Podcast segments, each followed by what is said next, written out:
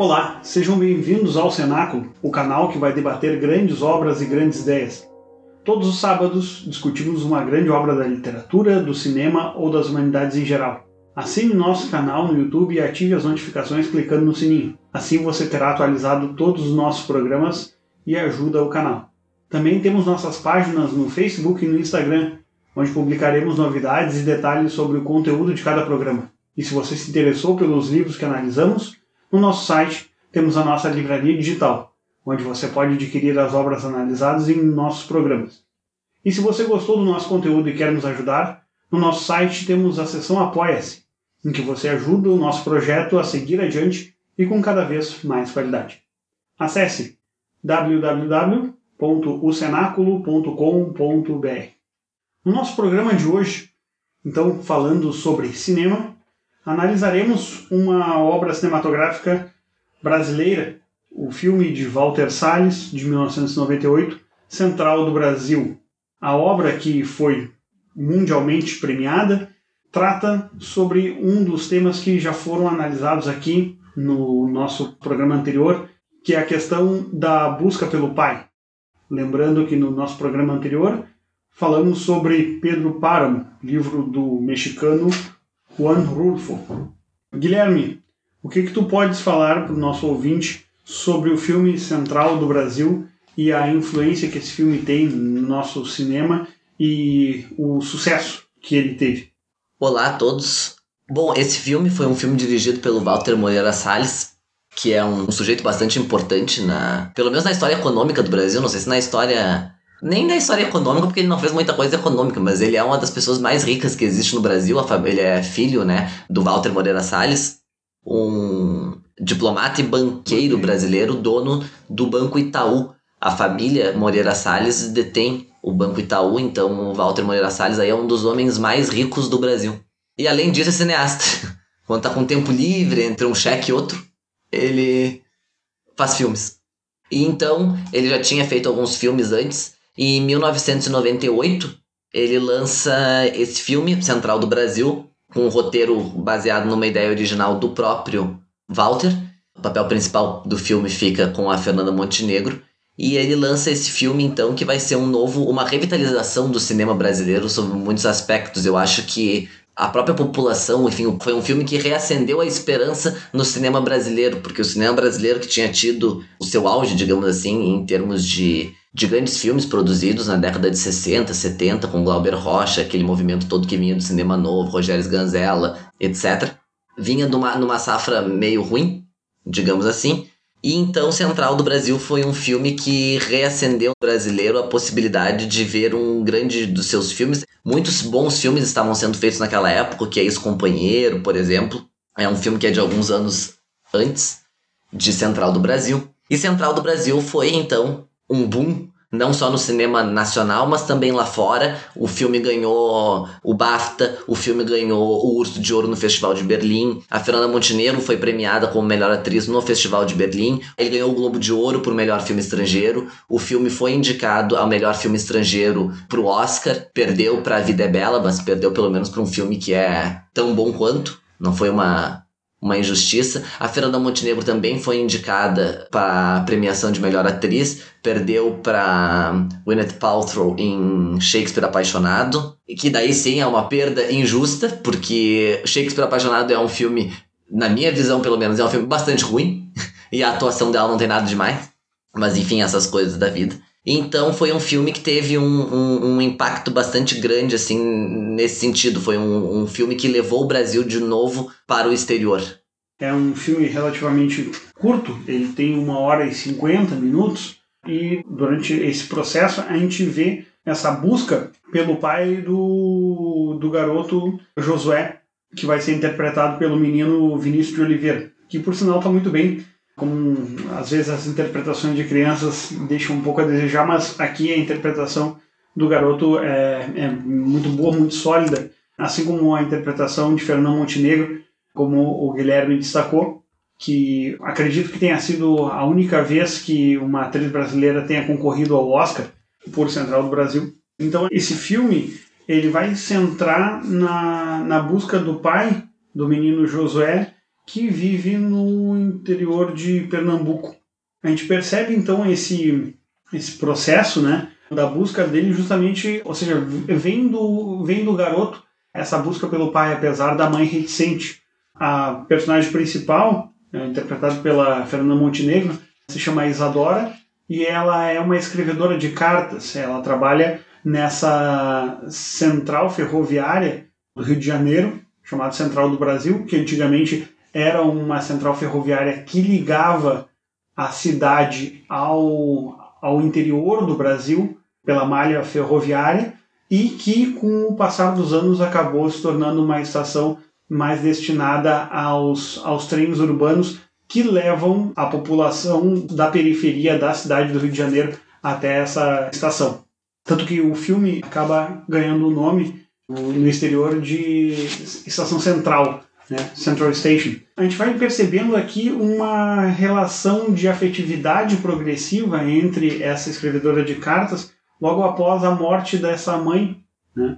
A mãe do garoto acaba morrendo num acidente e, e o garoto, sem ninguém na, na grande cidade, acaba tendo como única, a única alternativa dele é voltar ao sertão de Pernambuco para encontrar o pai, que já não tem mais contato. A gente foi percebendo na história que, apesar de muito diferentes, eles são elementos que se completam. Ambos são sem família, né? agora o garoto órfão de mãe e com o pai desconhecido no mundo, não tem ninguém por ele, é, enquanto que Isadora é uma professora aposentada que trabalha como escrevedora de cartas para uma população analfabeta, e aqui a gente vai ver essa relação social na história de uma população analfabeta que vem do, do interior, que vem ganhar a vida na grande cidade, mas justamente pela falta de, de instrução escolar, sem a alfabetização, necessita desse serviço que Isadora presta a partir do dinheiro para se comunicar com os seus familiares que vivem no interior. Mas a gente percebe uma, uma grande vileza nessa personagem logo no início, porque as cartas que ela escreve ela não coloca nos correios ou seja, ela presta esse serviço apenas uh, de fachada. E uma dessas cartas que ela não coloca nos correios é a carta do menino Josué. Após alguns dias, depois da mãe ter pedido para que ela escrevesse a primeira carta para o pai, o pai se chama Jesus, essa mãe ela volta e pede para que se reescreva essa carta, pede não não envie aquela carta porque eu fui muito dura com Jesus e quero na verdade reencontrá-lo. Logo após então a, esse encontro entre a mãe, o menino e a e Isadora, a mãe morre e depois de alguns dias vivendo ali num estado de mendicância na, na central do Brasil, o garoto acaba sendo acolhido por Isadora e levado para sua casa para que tenha um lar. A gente percebe então esse primeiro ato de bondade dela de levar o garoto para sua casa, mas logo esse ato de bondade ele é revertido por um ato de beleza maior ainda quando ela vende o garoto por um valor considerável na época, ela acaba vendendo por mil reais, mais ou menos, o garoto para uma mulher que alicia crianças para enviá-las ao exterior, provavelmente para a venda de órgãos. Arrependida disso, né? Muito disso a partir de sua amiga, e aqui é muito interessante a relação que Isadora vai ter com a sua amiga Irene, que é interpretada pela Marília Pera, a gente vai ver que Isadora acaba sendo pressionada por Irene para que desfaça essa maldade e resgate o garoto das mãos dessa aliciadora, né, chamada Yolanda, que é interpretado pela Estela Freitas. Então, buscando o garoto, a gente vê que ela começa a entrar no mundo do crime aqui, um crime pesado, um crime de, de tráfico de crianças. Ela não consegue mais voltar para sua casa porque tanto ela quanto o garoto correm risco de vida. Então ela decide como seu único caminho a ida ao interior para ajudar o garoto na, no encontro ao pai. Guilherme, o que, que tu poderia falar sobre principalmente dessa primeira parte localizada no Rio de Janeiro e quais observações tem a fazer sobre esse momento? Porque o, o filme ele parece ser muito bem dividido, tanto nas questões da cidade, a gente vai falar um pouco isso, sobre a visão que o Walter ele tem sobre a cidade e a visão que ele tem sobre o interior e as características de cada uma delas e das pessoas que ali vivem, sobre essa relação de Isadora, Josué e a cidade do Rio de Janeiro. Eu acho que essa primeira parte do filme, ela serve sobretudo para traçar uma, uma diferença com o que vai vir depois como se fossem dois atos distintos. No primeiro ato do filme, nós temos essa questão da cidade, de como tudo acontece numa velocidade diferente da cidade, de como a cidade é cheia, de como a cidade é quente, de como toda a corrupção e toda a perda de valores acontece dentro da cidade, na urbe, não é? Isso fica bem claro em vários momentos e isso depois vai ser contrastado com o que acontece depois. Mas nós vemos, por exemplo, a mensagem que as pessoas pedem para que a Dora escreva nas suas cartas. Podemos perceber isso na violência que existe na própria estação, quer dizer, um menino comete um furto e logo em seguida ele é assassinado meio que a sangue frio. A própria Dora tem que dar um dinheiro para um dos sujeitos que é, faz, digamos assim, a, a guarda extraoficial da estação. Ela tem essa moral bastante duvidosa no começo do filme. Ela é uma pessoa bastante má. Ela só aceita acolher o menino por conta do interesse que ela pretende tirar disso com a venda dele. Depois que ela o vende a essa amiga que a Irene funciona como uma espécie de juiz das atitudes da própria Dora, como uma espécie de consciência moral da Dora.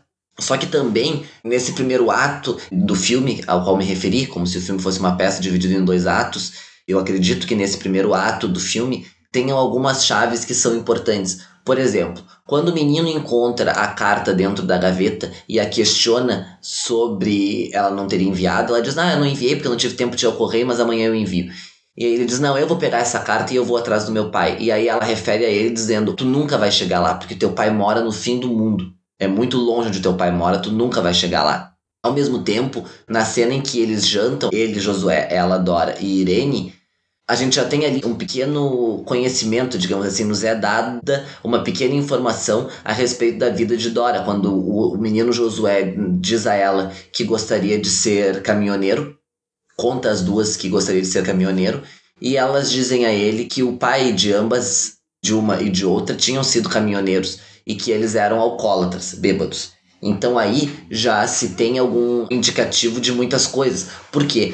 Porque Irene, amiga de Dora, sempre a questiona a respeito das cartas, a respeito dela não enviar as cartas. E Dora sempre tem uma atitude um pouco reticente quanto a isso, mas ao mesmo tempo não é uma reticência puramente calcada na maldade, mas também parece uma reticência daquela pessoa que teve uma experiência em sua vida negativa e que, portanto, tem um certo temor ou um certo receio. Ela sofreu a experiência de ter tido um pai alcoólatra e parece que a partir dessa experiência ela emite julgamentos a respeito disso e a, a respeito não só disso, mas a respeito de todas as pessoas que passam pela mesma condição. Ela não consegue aceitar que outras pessoas passem por isso ou que outras pessoas se submetam a esse tipo de coisa ou que outras pessoas eventualmente se submetendo a esse tipo de coisa tenham uma reação reação diferente da que ela teve. Tanto é que quando a personagem interpretada pela Marília Pera diz a ela, mas é uma, é uma carta bonita, o menino procura do pai, e ela diz, mas ele é um bêbado, batia na mãe, de certo vai bater nele também. E ela diz, mas isso é uma coisa que não te compete. Ele escreveu a carta e pediu para que tu entregasse, é isso que tu tem que fazer. Quer dizer, não se deve ser emitido um juízo de valor a respeito do que ele quer fazer com a própria vida.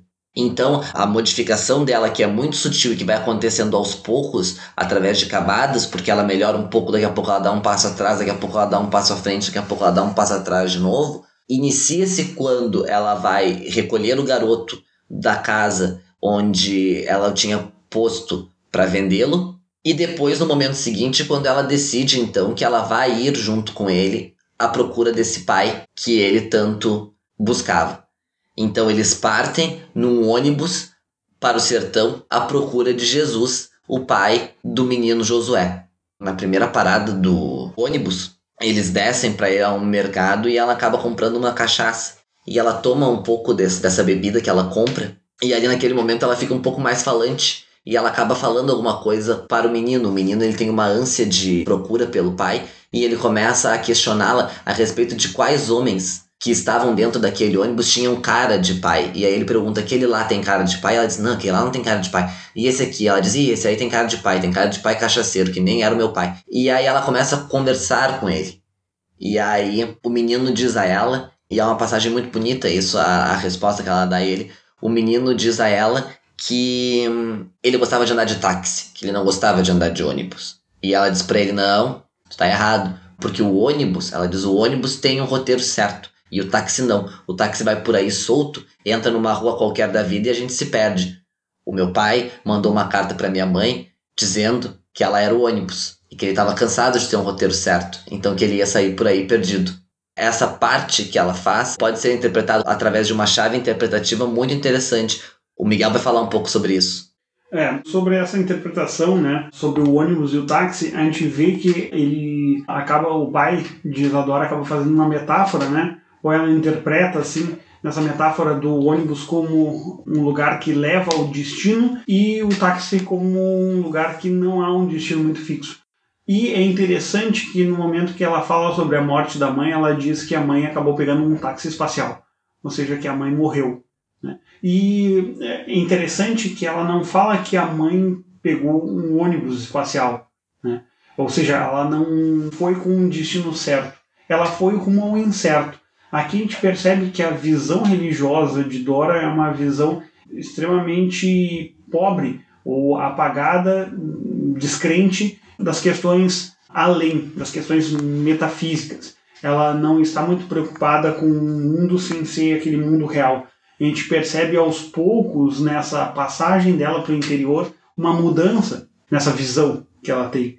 Isso se dá, né? É interessante ver que quando ela fala sobre isso, ou seja, ela se mostra muito descrente tanto da religiosidade que ela tem e que isso vai se mostrar algo que ela ganha com a chegada dela no interior é a visão daquela religiosidade que ela encontra no interior, principalmente no final do filme, né, quando uma das últimas coisas que ela faz, estando na, na casa dos, dos irmãos de Josué, é ela parar à frente de um, de um espelho, colocar o seu batom e fazer um sinal da cruz num processo de despedida desse garoto e mostrando ali pelo menos um resquício de religiosidade e de humanidade que ela acaba ganhando. A história ela vai meio que formando uma espécie de de romance de formação de curta duração ali na, no, no filme, e Dora vai se mostrar alguém que vai buscar um destino. E ela busca o destino sempre nesse ônibus. Tanto é que ela vai para o interior de ônibus e depois, ao final do filme, a última cena dela, escrevendo a carta para o garoto, é ela indo em busca de um destino, estando novamente num ônibus. É interessante ver isso porque antigamente o Brasil ele era ligado por essa malha ferroviária e no processo de urbanização e de modernização do Brasil no século XX, principalmente nos anos 50, 60, 70, a gente vê que o Brasil ele substitui a sua, o seu meio de transporte do meio ferroviário, que tinha uma maior importância na época, para o meio rodoviário. Então ela refaz toda aquela, aquela trajetória que antes era feita do interior para a central do Brasil, como é o nome da, da estação.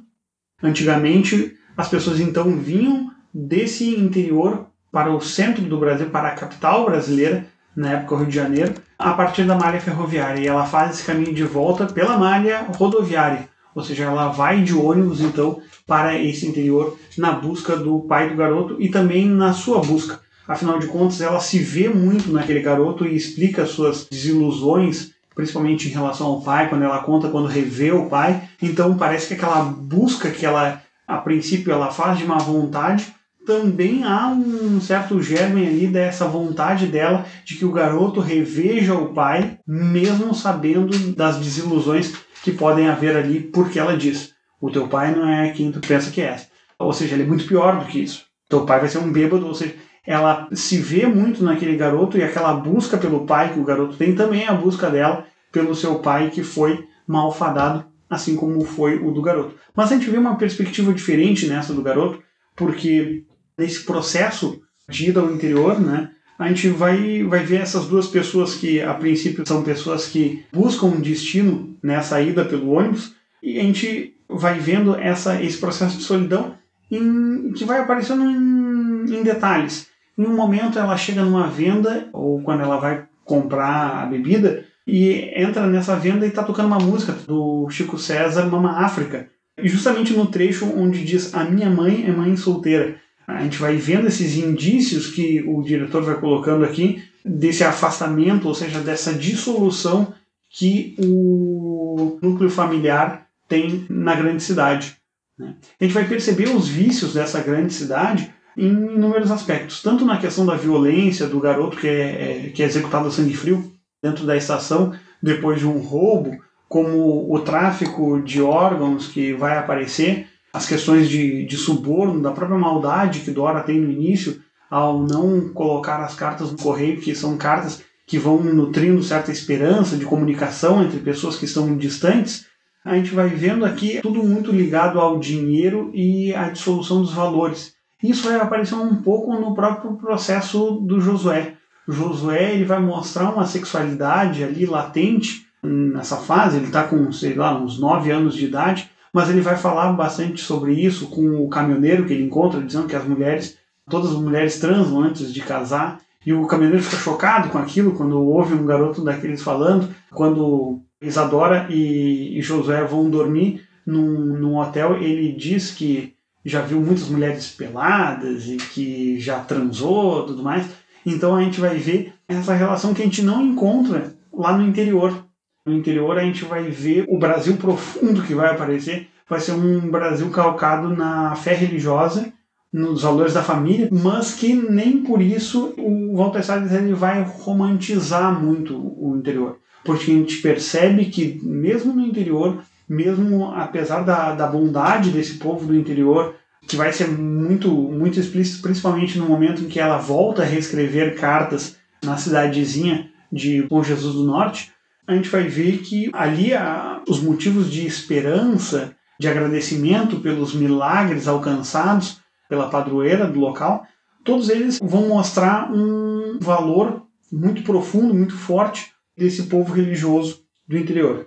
Mas nem por isso o interior ele é imune às suas tragédias e aos vícios dessas pessoas do interior. E um desses vícios que vai ser colocado é o vício do alcoolismo, quando nessa caminhada deles, buscando o pai de Josué, buscando Jesus, eles descobrem que o sujeito perdeu tudo que tinha, vende a casa, consegue uma outra casa numa espécie de de assentamento, de moradias populares que vão sendo construídos e o sujeito perde todo esse dinheiro por causa do alcoolismo.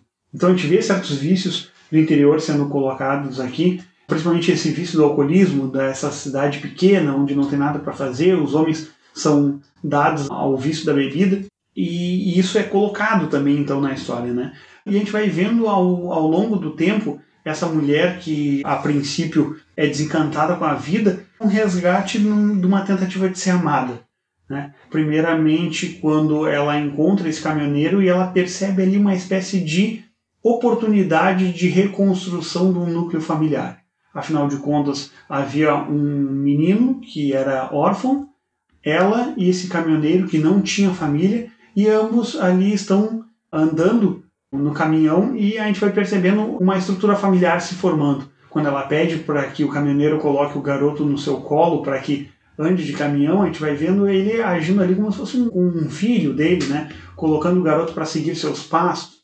Ou mesmo quando eles estão sendo servidos no restaurante, quem os atende acaba perguntando: ah, o que, é que vocês vão querer? E o filho de vocês, o que, é que vai querer? E eles não dizem: ah, não é nosso filho. Não. A gente percebe ali que eles vão assumindo essa estrutura mas essa estrutura se rompe quando ela começa a se solidificar. Ou seja, no momento em que Isadora coloca as claras para o caminhoneiro que ela está nutrindo certos sentimentos por ele, ela vai até um banheiro e pede um batom, coisa que ela nunca havia usado, ou seja, ela começa nessa reconstrução da sua própria imagem feminina, pede um batom a uma mulher que também está no banheiro e colocando esse batom ela começa a se ver novamente como mulher. E quando ela volta para a mesa, percebe que o caminhoneiro já foi-se embora, ou seja, que ele não, apesar de dar certos indícios de que aquela estrutura familiar poderia se, se formar, ele acaba fugindo desse compromisso. Depois, a gente vai ver uma, uma mudança dela quando ela chega na cidade. A princípio, chegando na, na cidade de Bom Jesus do Norte, ela não, ela não tem o processo de mudança. Esse processo de mudança ocorre num momento, numa cena muito bonita, em que está acontecendo uma procissão, uma romaria, e todas as pessoas estão rezando e numa briga ela acaba descarregando no garoto todas as suas as suas mágoas, dizendo que o garoto é uma desgraça na vida dela e que e realmente o garoto fez com que ela perdesse o pouco que ela tinha, né? toda a estabilidade que ela tinha no apartamento, na sua vida e tudo mais, tudo aquilo é perdido, ela não tem dinheiro, ela não tem mais nada. E nesse momento ela descarrega tudo isso no garoto, o garoto foge e ela vai acabar procurando o garoto dentro de um, de um templo. E lá nesse templo a gente vê inúmeras fotos de pessoas que foram lá e colocaram todos os seus agradecimentos pelas graças alcançadas, pelos milagres que ocorreram, e ali parece que existe essa mudança de visão dela. Né? Ou seja, ela começa a perceber uma, uma outra realidade ali naquele processo quando ela acaba desfalecendo. Ela desmaia e quando ela acorda, ela acorda num papel inverso, ou seja, ela que era protetora acaba se tornando protegida do garoto porque no corte, quando eles já estão de manhã pela rua, eu acho que essa até a cena que é da capa do filme, ela está deitada no colo desse garoto com uma espécie de pietá invertida, né? O garoto está como sua mãe e ela deitada nesse colo, ela percebe todo esse afeto do, do garoto e começa a agir cada vez mais como sua mãe. Mas só que ela não é a mãe do garoto.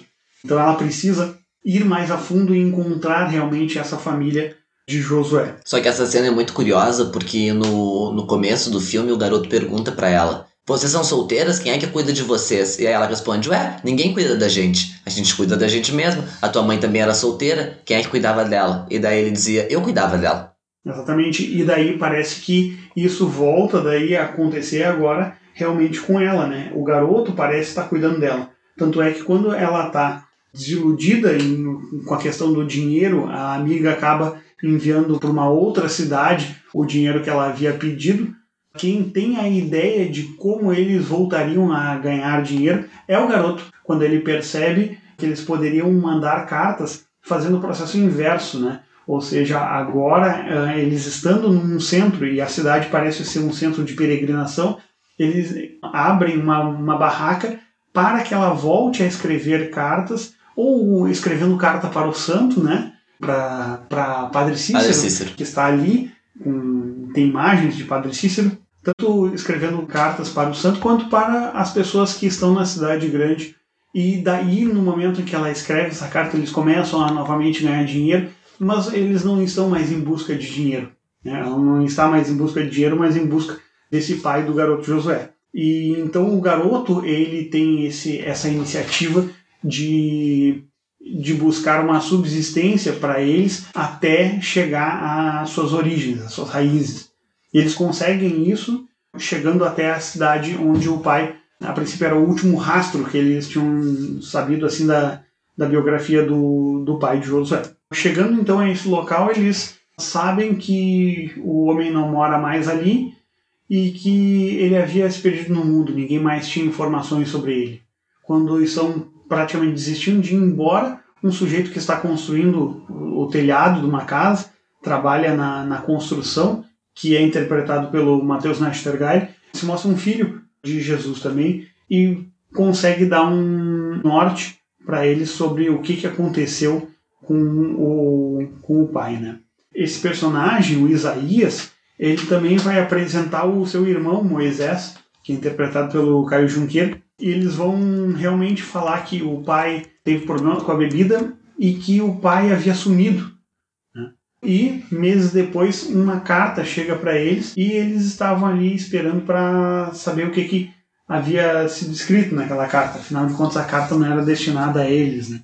Então, a personagem da Isadora abre a, a carta e lê e sabe-se que esse, ou pelo menos aqui fica uma questão muito nebulosa na história, porque ela, a gente vê Isadora lendo a carta para eles, mas a gente não sabe o que realmente está sendo dito na carta. Mas pelo que ela relata, Jesus havia ido para a cidade grande para conseguir a vida e para encontrar a mãe de Josué. Então, aqui a gente percebe algumas opiniões diversas, né? Moisés acaba dizendo não, o pai não, não volta mais. Ele é bastante ressentido quanto à questão da, da figura paterna. Mateus Nastergai, o, o Isaías, acaba chorando, né? E nutrindo essa esperança da volta do pai. enquanto que o garoto, Josué, também reforça isso, dizendo: não, o pai vai voltar. Outra coisa bastante interessante é a questão dos nomes. Guilherme, o que que tu compreendeste aqui dessa relação dos nomes e qual a interpretação que a gente pode dar a essa questão do, do nome do, do pai, da profissão dele e dos filhos? Todos os nomes são nomes bíblicos, né? Josué, Isaías e Moisés. Agora, sobretudo, o nome do pai se chamar Jesus e a profissão que ele tem, né? Ele é carpinteiro e o menino eh, destaca isso várias vezes ao longo do filme que o pai dele é carpinteiro, que ele sabe fazer porta, que ele sabe fazer uma casa inteira sozinho. O que remonta ao próprio José, né? Pai de Jesus. Nesse sentido bíblico, José era carpinteiro e Jesus também. Então, pode-se interpretar essa saga de Dora e Josué, a procura de Jesus, como o menino que procura o próprio pai, mas também como aquele, digamos assim, aquele Brasil oficial retornando à procura do Brasil real. Quer dizer, a, a diferenciação entre a, entre a cidade e o campo, quer dizer, os valores, as pessoas da cidade retornando em busca de certos valores e em busca, talvez, de valores que sejam calcados na religião essa questão é muito forte porque aparece os nomes, aparece a cena da romaria, daquela espécie de quermesse, e a própria Dora, quando está com o menino em cima de uma pedra, onde eles estão olhando aquela cidade que eles acabaram de chegar, tem uma cruzinha ali com algumas velas depositadas, e ela vai até lá e coloca o lenço da mãe falecida dele naquele lugar. Como se fosse uma espécie de homenagem, um tributo que se estava prestando àquela mulher. Então, a questão da religiosidade ela é bem forte nesse aspecto, quer dizer, há um Brasil e, e isso o filme não pretende fazer uma denúncia ou fazer uma revolução quanto a isso, ele apenas procura ser um retrato. Há um Brasil real, calcado em certos valores, com uma religiosidade muito forte, com uma humildade muito latente, às vezes até com uma inocência, uma inocência assim quase pisoteada pelo Brasil oficial e um Brasil oficial que seria um, a cidade, no caso, contrapondo a esse ambiente, que seria um local mais sujo, um local mais torpe, um lugar, um local mais corrompido sob certo aspecto. Então, Dora, na minha visão pelo menos, quando Dora resolve ajudar Josué a encontrar o pai, tentando anular o mal feito que ela tinha realizado ao tentar vendê-lo, ela própria sem saber disso, está encontrando o seu próprio caminho e a sua própria redenção. Ela procura salvar Josué sem saber que, na verdade, é Josué quem vai salvá-la. Aos poucos, ele vai humanizando Dora e, no final, ela se torna uma pessoa muito melhor do que ela era na cena final do filme, que é uma cena belíssima, ela deixa Josué com os irmãos e sai. Ele acorda, percebe que ela não está em casa, vai atrás dela, mas já era tarde. Dora já havia tomado um ônibus para ir para algum lugar, algum lugar que nós não sabemos qual é, porque não é dito. Ela apenas deixa ele para trás. E ali dentro do ônibus, ela escreve uma carta para Josué. E nessa carta, então, ela vai dizer que ela o tinha deixado com os irmãos, porque ela acreditava que isso era o melhor para ele, era muito melhor para ele ficar com os irmãos do que ficar com ela, e que tinha deixado uma fotografia que eles haviam tirado com ele para que ele não se esquecesse dela, assim como o pai a havia esquecido. Ela tem muito presente essa questão do esquecimento e esse medo de ser esquecida. Tanto é que na cena onde eles estão chegando numa das casas à procura do pai, ela diz isso. Ela conta a história que o pai dela não se lembrava dela quando ela o encontrou anos depois e diz para ele: "A vida é assim, tu também vai se esquecer de mim". E ele diz: "Não, eu não vou me esquecer de ti". Ela diz: "Não, tu vai se esquecer de mim porque tu vai se esquecer de mim, a vida é assim". E nesse momento então que ela sai de lá, ela deixa essa carta onde ela diz que deixa a fotografia com ele para que ele não se esqueça dela e conclui então dizendo: "Tenho saudades do meu pai, tenho saudades de tudo". Como se naquele momento Josué tivesse sido o elo que a fizesse compreender o que tinha sido a sua vida até então, a sua própria história, e a partir daquele momento, Dora havia se reconciliado, digamos, com o seu próprio passado, havia tido uma compreensão maior do que ela havia passado e havia se tornado, por conta disso, um pouco mais humana. Josué, apesar do sofrimento que tinha tido de perder a mãe, de ter sido quase vendido, de ter passado por coisas horríveis, ele não guardava consigo aquele ressentimento, aquele rancor característico de pessoas que sofreram. Ele era, na verdade, uma pessoa, uma criança bastante esperançosa.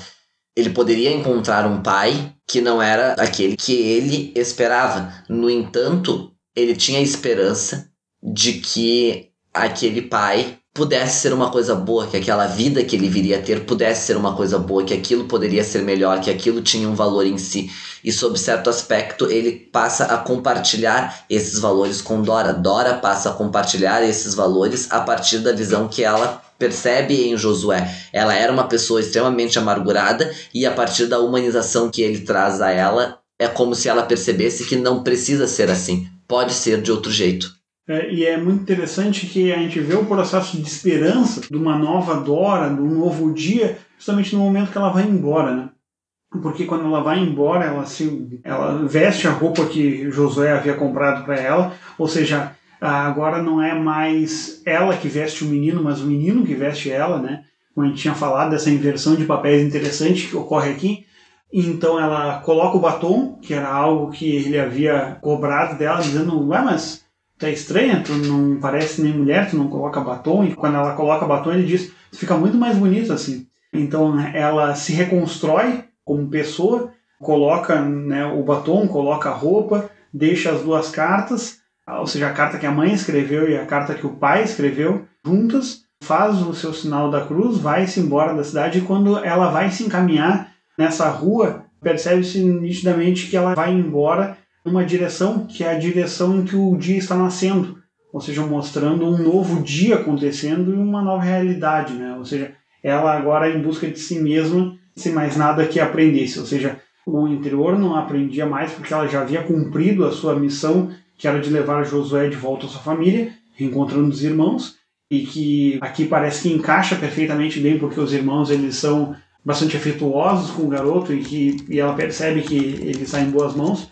e também nada mais aprende na cidade, afinal de contas ela havia saído de lá por causa do risco que ela, que ela tinha quando leva o garoto embora dessa aliciadora de, de menores. Né? Então, a gente vê que ela parte, surge um novo amanhã, mas mesmo com esse processo de esperança no futuro, ela sempre retoma, relembra o passado nessa carta que ela vai escrevendo e novamente ela está num ônibus, né? E daí nesse ônibus ela retoma essa parte belíssima quando ela termina dizendo: Tenho saudade do meu pai, tenho saudade de tudo.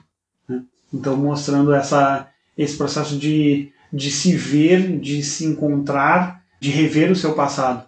Me parece aqui que as reflexões que, que se colocam entre inúmeras, né, mas que me pareceram muito interessantes, é a questão de reencontrar o seu passado, fazer paz com o seu passado, ter uma, uma, uma visão mais profunda do seu passado e dos seus e das suas raízes para que se possa formar uma nova criatura, né?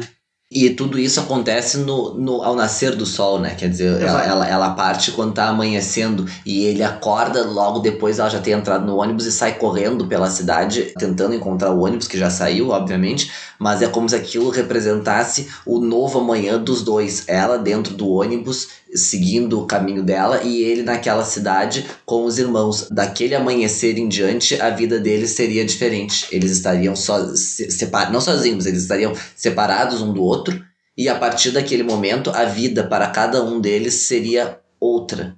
Exato. E é muito interessante a foto que eles tiram, porque a única foto que eles têm juntos, então eles tiram junto desse fotógrafo, esse Lambi Lambi, que vai tirar essa, essa foto deles junto ao Padre Cícero, Exatamente. que está ao fundo. Então a impressão que dá é de que aquilo ali se forma uma espécie de aliança, como se fosse um casamento. Eles estão de mão dadas, um olhando ao outro, e ao fundo o Padre Cícero está meio como abençoando eles nesse casamento de almas que existe então entre esse novo garoto, esse novo Josué que agora está reencontrado no interior junto aos seus irmãos, e dessa nova Dora que parte muito melhor do que havia começado. E isso é muito interessante porque isso é uma dificuldade enorme que a gente tem de, de perceber nos filmes, principalmente nos filmes brasileiros, mas que a gente consiga perceber essa jornada do herói, essa jornada de formação da personalidade, fazendo com que a pessoa ela progrida. A gente percebe aqui que existe uma progressão na formação, no caráter e na, na condição moral de Dora. Né? Sempre é muito colocada uma visão muito relativista sobre as coisas. Aqui parece que fica muito às claras do que é ser uma pessoa melhor e como ser uma pessoa melhor se faz a partir das tomadas morais de decisões que ela vai tendo ao longo da vida. Seja de perdão no seu passado, seja de reencontro de si mesmo, ou seja de promessa de futuro. E parece que é justamente nessa parte final que ela se reconcilia com o seu passado, porque na carta que ela escreve ao Josué, ela diz: Eu espero que no futuro tu consiga andar aí, cruzar todas as estradas com, com o teu caminhão, que é o que tu quer fazer. E eu espero que tu se lembre nesse momento que eu fui a primeira pessoa que te colocou no volante. E aí ela também para ele o seguinte: olha, Josué, eu me lembro quando eu era uma menininha, o meu pai me levou numa locomotiva que ele dirigia e eu pude dar o apito do trem a viagem inteira. Quer dizer, nesse único momento ela vai retomar uma imagem positiva que ela teve da, da juventude dela, da infância dela e que era junto ao pai. Até então isso não acontece todos os outros momentos do filme onde ela faz menção ao pai sempre é para salientar que ele tinha algum problema, que ele era um bêbado, que ele era um alcoólatra, que ele havia se esquecido dela. E nesse momento é o único momento que talvez por estar completamente desarmada de qualquer coisa, ela consegue rememorar esses fatos e extrair da sua memória uma lembrança positiva daquele momento. E talvez justamente por conseguir extrair essa lembrança positiva, ela conclua a carta dizendo que sente saudade do pai e que sente saudade de tudo. Exato, e é interessante que o pai, apesar de ser caminhoneiro, ele havia dirigido uma locomotiva e novamente vem a questão do trem aqui aparecendo do mesmo modo como o início do filme na estação. Ou seja, faz um fechamento então dessa criança a, apitando no trem para o início do filme com os trens chegando na, na cidade grande e levando toda a população para o seu trabalho. Parece que o filme ele fecha muito bem com todos os elementos muito bem encaixados. Parece um roteiro que. Cíclico, né? É, exatamente. Então a gente vê esse fechamento cíclico de reencontro dessa saga de, de reencontro de pessoas, principalmente o reencontro de Dora consigo mesmo com o seu passado. Bom, estamos encerrando mais um programa, hoje falando sobre o filme Central do Brasil e no nosso próximo programa, sábado que vem, teremos uma obra filosófica que vai ser analisada por nós, que será a obra Sociedade do Cansaço, do filósofo sul-coreano, mas que vive na Alemanha, Byung-Chul Han. Uma obra que fala bastante sobre a modernidade e que faz uma análise muito interessante dos elementos da modernidade e das perspectivas que uh, temos sobre a nossa vida e sobre como a vimos e como expomos essa vida aos demais. É uma obra curta também, mas que traz inúmeras reflexões que vamos fazer no programa que vem. Não esqueça de acessar o nosso canal no YouTube e inscrever-se. Também temos o nosso site www.cenaculo.com.br e lá temos a seção Apoia-se, onde você pode nos ajudar a manter o programa sempre com cada vez mais qualidade. Lembrando que todos os sábados discutimos uma grande obra da literatura, do cinema ou das humanidades em geral. E até a semana que vem. Obrigado, Guilherme. Obrigado, Miguel. Um abraço a todos e até a próxima.